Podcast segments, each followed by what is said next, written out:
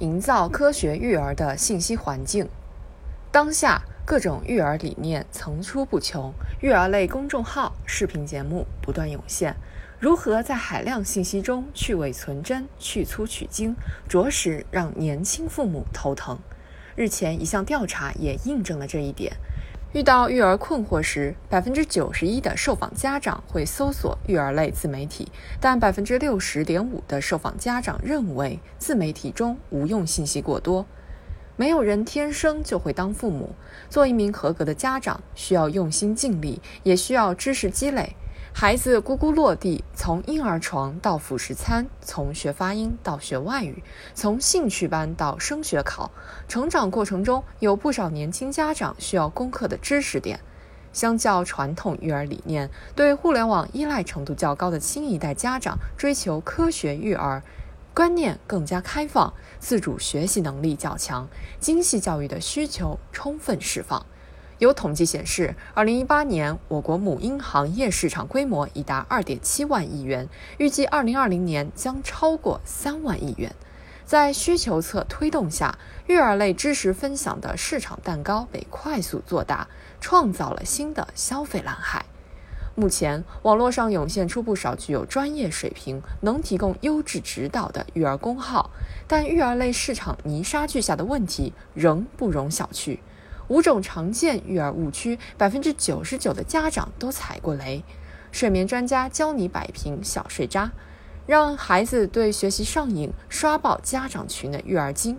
一些自媒体或育儿机构利用家长焦虑进行营销，以耸人听闻的标题吸引眼球，打着知识分享的幌子售卖劣质产品，甚至搞出些东拼西凑的伪科学。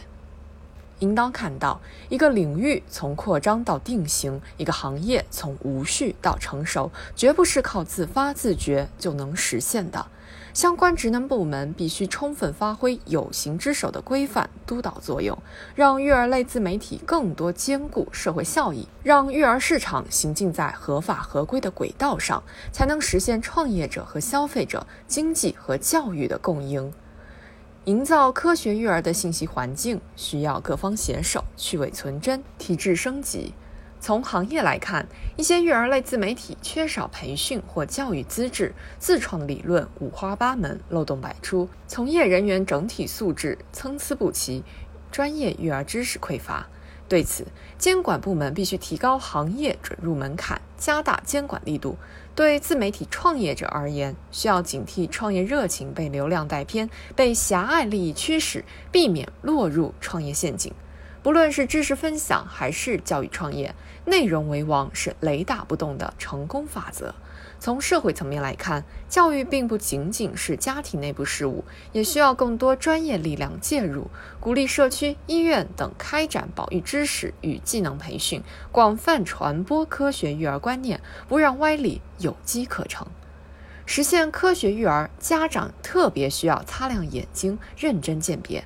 在教育引导下，不少家长已经能够识破网络自媒体的营销套路，主动远离那些震惊体、标题党、软文营销。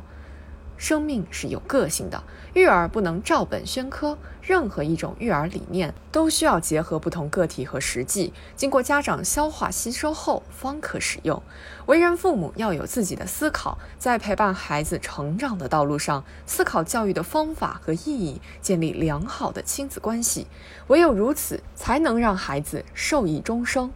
少年儿童是祖国的未来，民族的希望。用爱养育，用心教育，营造科学、健康、理性的教育环境，少年儿童才能迎着阳光茁壮成长。